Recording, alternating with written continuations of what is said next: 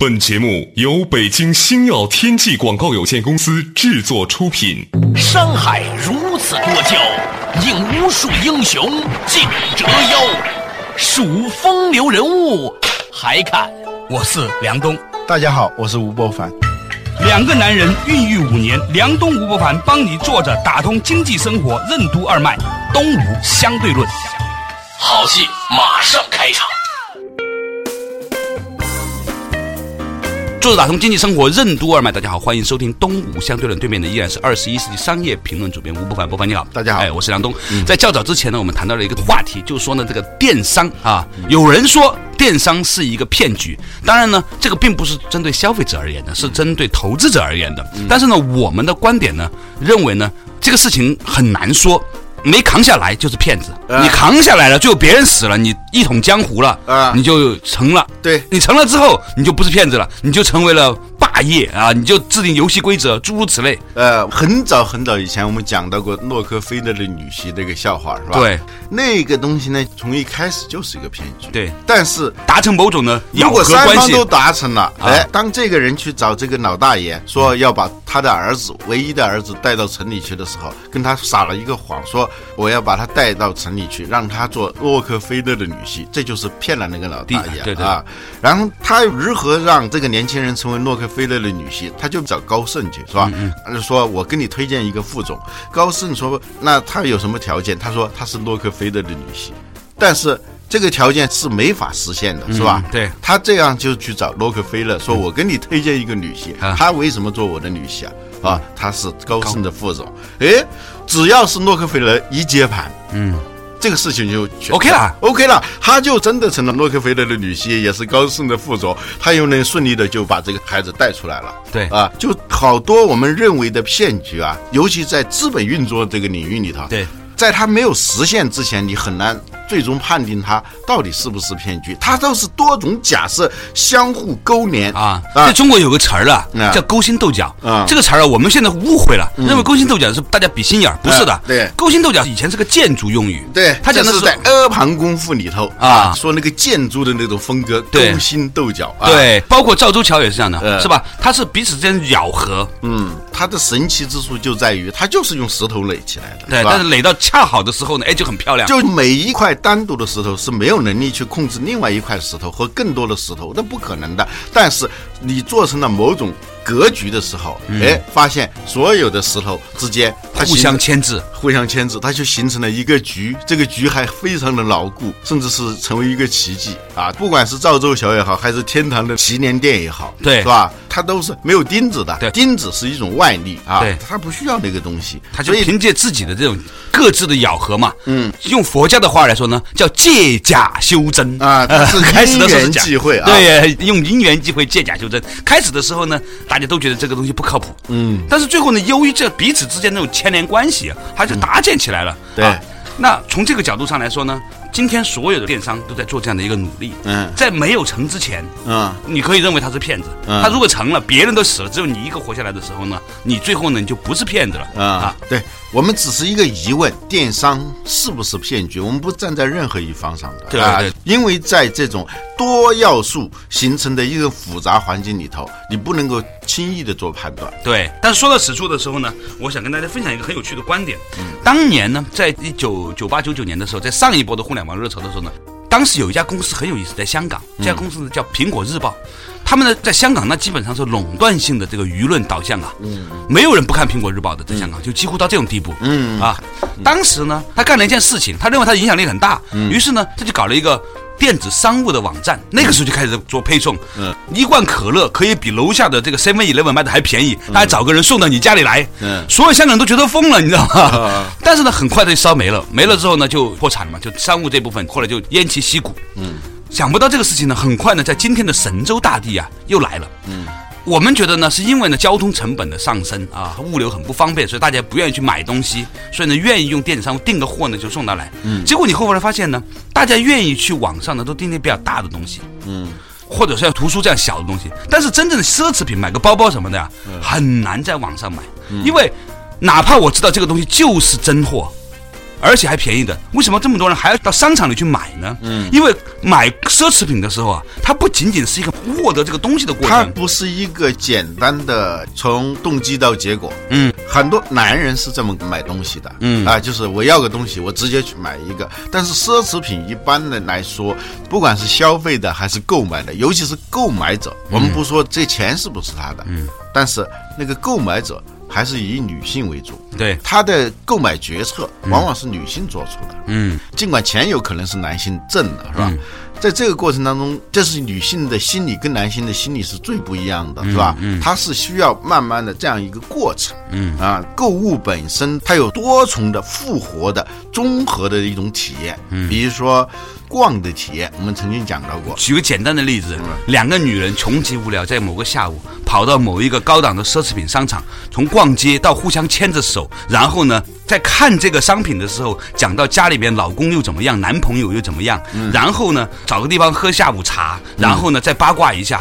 然后呢，拎着印着名牌的大的纸袋子穿街过巷，被所有人看见。对这个过程是真正的价值对哦。你今天哥们儿自己在家里面一上网就买了，送到家里来了，买了个十万块钱的包，全世界人民都不知道，那是很很 愚蠢的，是吧？对对很亏的。对所以呢，我觉得第一波可能最有危险的电商网站，就是那些卖奢侈品的网站。你知道吗？现在这种奢侈品的那个纸袋子啊，啊这就在各国家，我以为只有在中国是这样的，各个国家就那种纸袋子，可以卖钱的二十几美元一个。啊就平时啊，啊！出门的时候，啊就是如果带比较大的这些东西的时候啊，你就买一个那个纸袋子，嗯，就那么提着。啊，呃那也穿街过巷是吧？呃对对我前两天碰见一些上海的朋友，他们告诉我说，现在上海的这个女白领啊，很流行一件事情，嗯，就是他们中午也不出去吃饭嘛，吃饭越来越贵嘛，都自己带便当，你知道吧？但是手里拿一个饭盒很难看，你把饭盒塞到包包里面呢，那个小坤包也没法拿，那小女生又不可能背着一个书包，最后呢，都是买那种。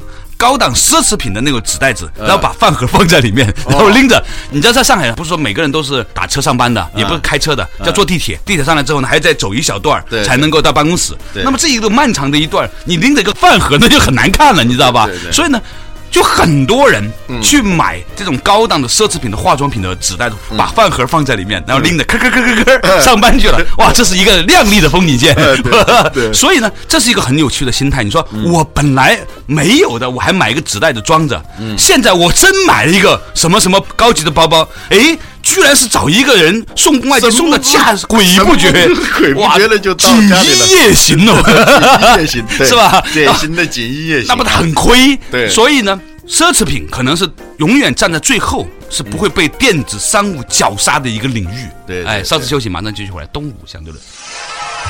热衷烧钱的电子商务究竟是不是一场骗局？为什么说奢侈品电商更容易遭遇危机？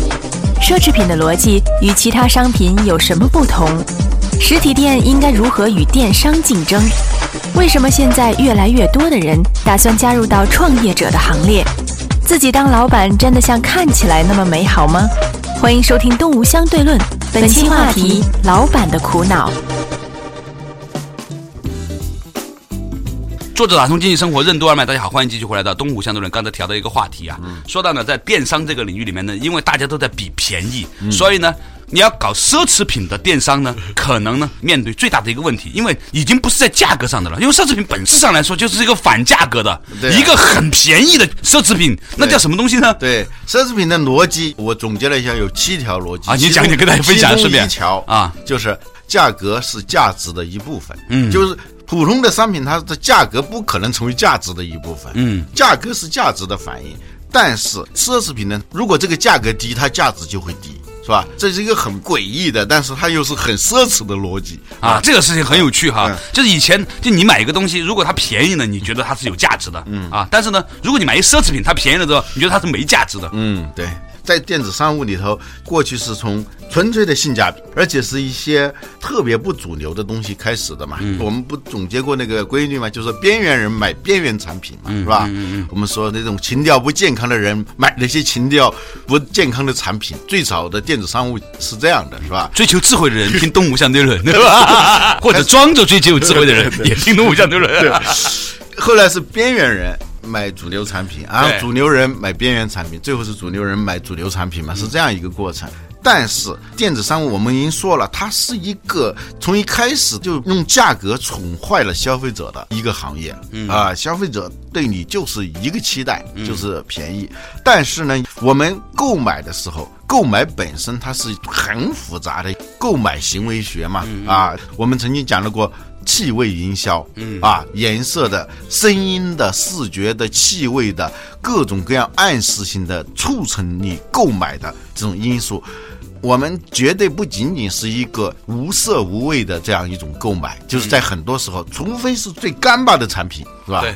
比如说日用品、卫生纸啊，这个牙膏、牙刷这些东西，是吧？但是越往上走一点，超越这个日用品之外的呢？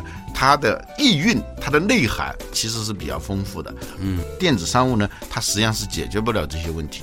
所以呢，我觉得这个事情呢，随着电子商务的发展呢，它反而会反向刺激那些奢侈品啊，更多的去营造线下的这种体验。嗯。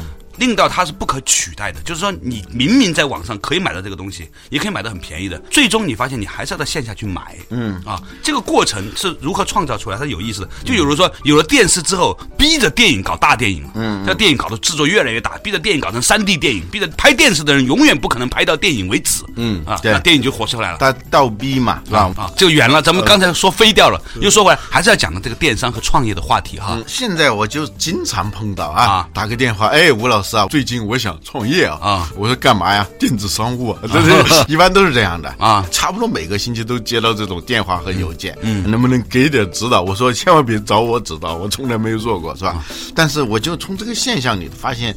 哎，大家觉得这个创业好像是很简单，很简单。我就问嘛，问为什么要创业？第一个，电子商务很火，现在啊，动不动就可以做一个。即使团购不行呢，说不定又有另一波呢。现在那个，你像垂直网站就有无穷想象力了，卖鞋的可以是一个，嗯，就任何一个商品都可能做成一个垂直的 B to C 的这样网站，嗯所以想象空间很大。还有一个呢，就是说。打工觉得越来越没意思，怎么没意思呢？就由于什么通货膨胀啊，由于什么什么种种原因吧，中等收入困境吧，导致呢他们觉得打工太没意思了。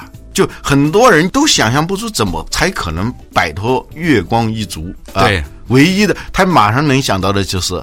创业就像淘米网的那个总裁，前段时间在哪个商学院讲了一句话，他说：“我为什么要创业？道理很简单，因为如果我不创业的话，我们实在没有办法跟富二代和官二代竞争的。作为一个年轻人，你又不创业，你每天打工。最近还有个新闻嘛，说北京一个白领一个月收入过万，没有安全感。”啊，我们以前也举过这样的类似的例子，是吧？啊，所以呢，好像创业呢是解决这一切的智慧法宝，解决啊，创业可以增加安全感的这样一个途径呐。啊，这是很可怕的一件事情。你讲讲，以前我说话。是人家给我钱，对吧？我们以前说话的是 人家给我钱说话。现在我要让人听我说话，我还给大家钱。比如我在公司里面，我还得先设立一个公司，还苦口婆心的跟你讲应该怎么做这个事情。对，你可以算的嘛，一个月给人家一万多块钱，听你多少句话，你都可以算的嘛。对呀，现在整个历史颠倒过来了。我想告诉你，这就叫创业。创业是什么？创业就是本来你可以每天只工作八小时的，你现在工作二十四小时。创业就是本来你说话是人家给你钱的，现在是你要给人家钱来听你说话，你还追着人家说，人家不听，你 还要 苦口婆心。创业就是以前呢，你每个月的时候呢，你到二十八号你很高兴，你可以收钱的。你现在到二十八号你很害怕，你要出钱，这就叫创业。二年前我就碰到有一个朋友很郁闷，那天我跟他约好了一件事情，他很郁闷的来见我啊，我说怎么了啊？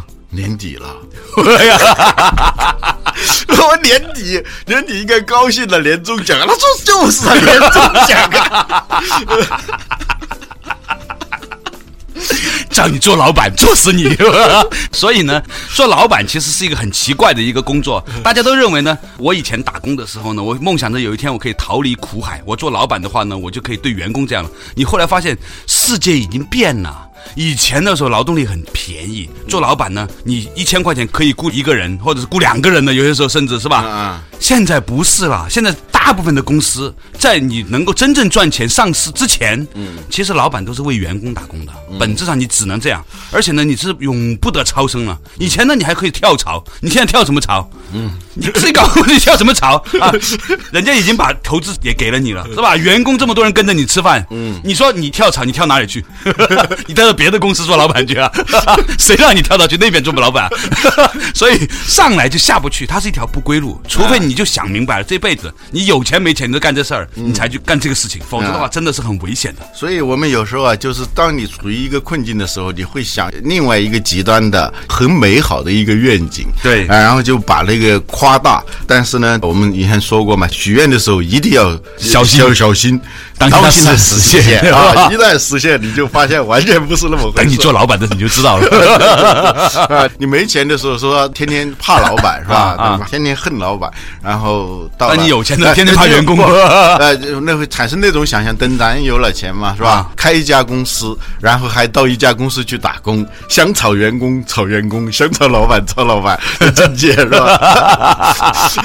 其实完全不是这样的，创业是一件很严肃的事情。如果你因为没有安全感，你就去创业的话，那是一个很大的一个。那你会死得很惨。如果因为没有安全感去创业，你会死得很惨。啊，稍事休息，马上继续回来。东吴相对论。在创业之前，我们应该怎样衡量自己是否适合创业？创业者应该具有什么样的心态？为什么说我们不应该怀着浪漫的财富梦去创业？如何发现我们自身的优势？在面对复杂事件的时候，创业者应该运用什么样的思维方式来解决问题？欢迎继续收听《东吴相对论》，本期话题：老板的苦恼。作者打通经济生活任督二脉，大家好，欢迎继续回来东吴相对论。今天的话题呢，本来是讲电子商务的这个事情呢，偶尔一不小心呢，话锋一转呢，讲到创业这个事情呢，大家都很感慨，对吧？现在很多年轻人呢，在单位里面呢，你说呢，这个工资也不是很高啊，在北京一万块钱、两万块钱，嗯。但是也不算很低，也供着楼，上有老下有小，是吧？嗯，很郁闷。打着工的时候呢，上面有各种的苛刻的要求；出去之后，客户有各种苛刻要求。大部分的人呢，还有那么几个兵下面带着，他也不是完全是最底层，是吧？做个科长啊，做个总监呐，啊，做个部门经理啊，下面有几个大学毕业实习生，诸如此类。而且现在八零后、九零后、两千后又很讨厌，你知道，九零后那些他根本不听你这一套，没有君君臣臣、父父子子、伦理纲常都不带来的，是吧？所以呢，就夹在中间很难受。所以很多做总监的人呢，就很想出来创业，嗯啊。结果呢，创业的时候呢，就面临一个新的问题了。当你真做老板的时候，问题就来了。我给你举一个最近很有趣的例子，几个朋友出来要创业，创业呢，我就问他们啊，你们为什么要创业？他就说，哎呀，我有很多想法实现不了啊，老板压抑啊，诸如此类的，觉得还是要创业，再不创业这一辈子就完了，诸如此类。我说跟工资有关吗？他们也不是很明确，说有一点关系吧。我说，如果今天老板突然跟你说，一人给你们加五千块钱，你们还创业吗？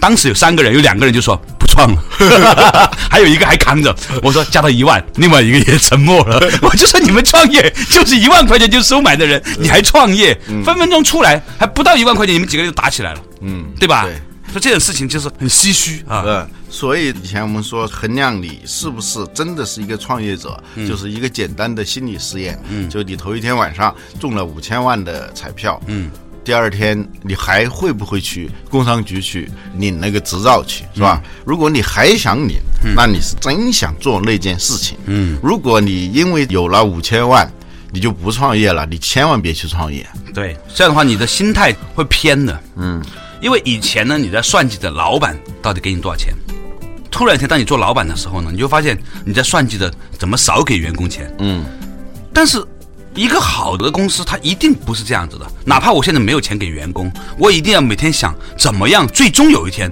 能够给到这些员工足够多的钱。嗯，否则的，如果你没有这个想法的话，你真的很难把事情做好。嗯，创业者的心态和这个打工者的心态非常的不一样。如果你从小就没这种心态，用你的话说，就不是一个官人，嗯，也没有商人的气质，你只是一个文人、文青啊。这个文青也有创业的是吧？也有偶尔也能够成功的，但是几率其实是非常低的。因为你如果是个官人的话，那你的诉求就是不一样的。对啊，以前我们讲过嘛，官人的诉求其实是权力欲啊，是吧？赚不赚钱无所谓，哥们儿得有人听我说话，啊，是吧？